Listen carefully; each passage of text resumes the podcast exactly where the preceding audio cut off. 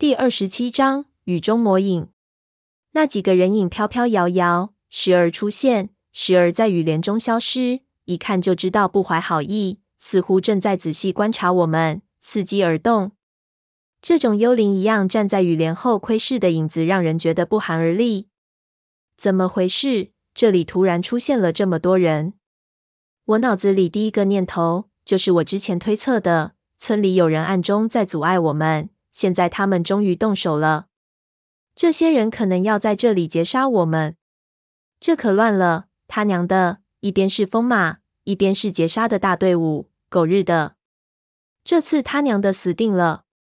我粗略看了一圈，这里大概有七个人，他娘的，不知道他们想干嘛。看来这算是在这里设伏了。我抹了一把脸，把雨水抹掉，但是雨太大，瞬间还是雨水打满眼睑。那些人影还是模模糊糊，看不清楚，不知道他们带着什么武器，也看不清楚盘马脸上的表情。我和他保持着距离，他顿了顿，忽然就朝着其中一个影子急冲过去。我一开始吓了一跳，但是随即明白了他的想法。我操，他以为这些人影是那些人了。在这种环境下，谁也无法从容的设伏或者截杀别人，所以与其等对方看明白了。不如一下冲过去。这么几个人在这么混乱的环境下，只要一乱，就会把我和自己人认错，他就有可乘之机。我不知道这对我算好事还是坏事，我也管不了那么多了，立即就跟着盘马跑去。他们把我团团围住，盘马一和他们起冲突，肯定就会有缺口，我可以借机逃出去。雨棚也不能回去了，如果这些人早在这里了。那阿贵和闷油瓶他们的情况不知道怎么样。毕竟闷油瓶和胖子身手再好，一人一枪也就挂了，何况还有阿贵他们拖累。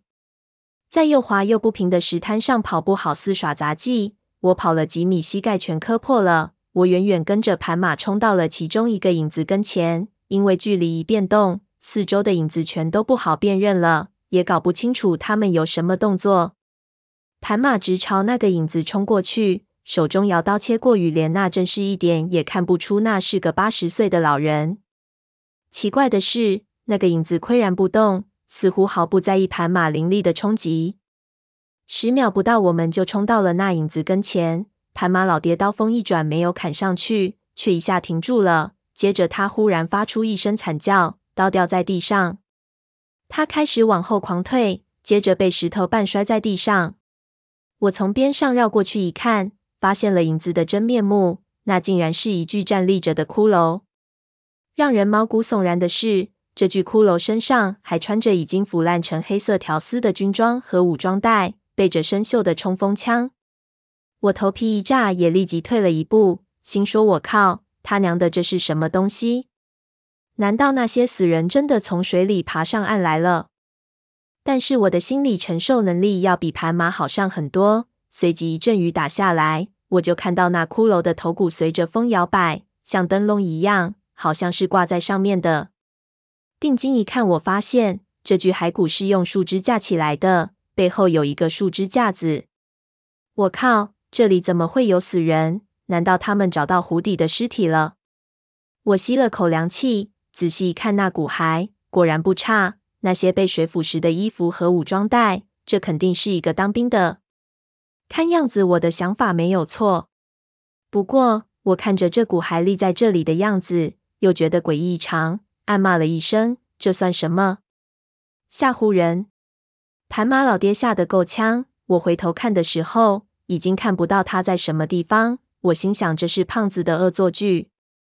我立即冲回到骡子那里，还是不见盘马老爹。我头疼的要命，走向另外那些影子，发现都是同样的死人。我能找到的一共是七具骨骸，在其他地方还有没有就无法肯定了。那个疯子不见踪影，似乎躲藏了起来。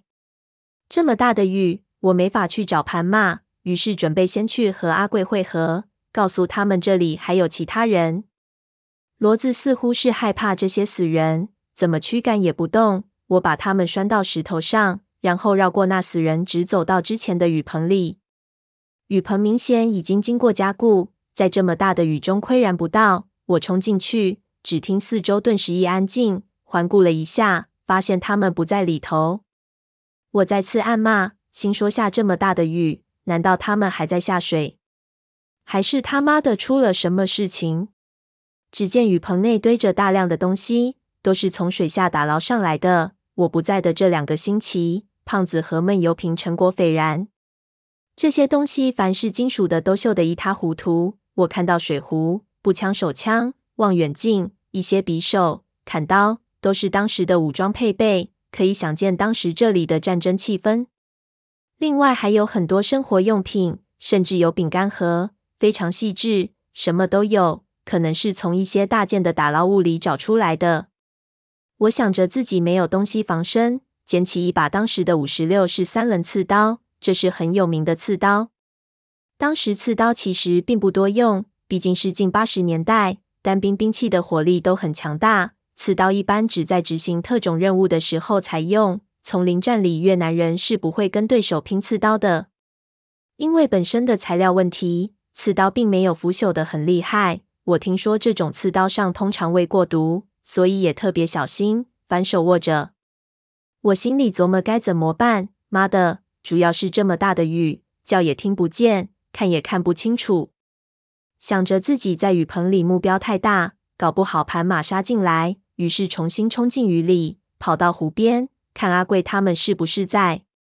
来回绕了几圈。忽然看到有个人在湖滩上拖着木筏子往岸上走，我冲过去，发现那人是阿贵，单薄的背影，一个人拖着筏子往岸上走。我出现在他面前的时候，他看到了我，一下子呆住了，脸色苍白的吓人。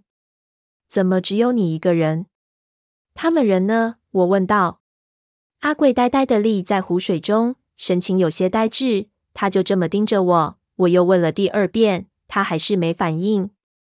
我看着那些木筏，以为阿贵是刚从湖里回来，心说：“我靠，果然这些人他娘的疯了！这么大的雨还在打捞。”这时候我忽然意识到不对，为什么阿贵拖着法子回来了？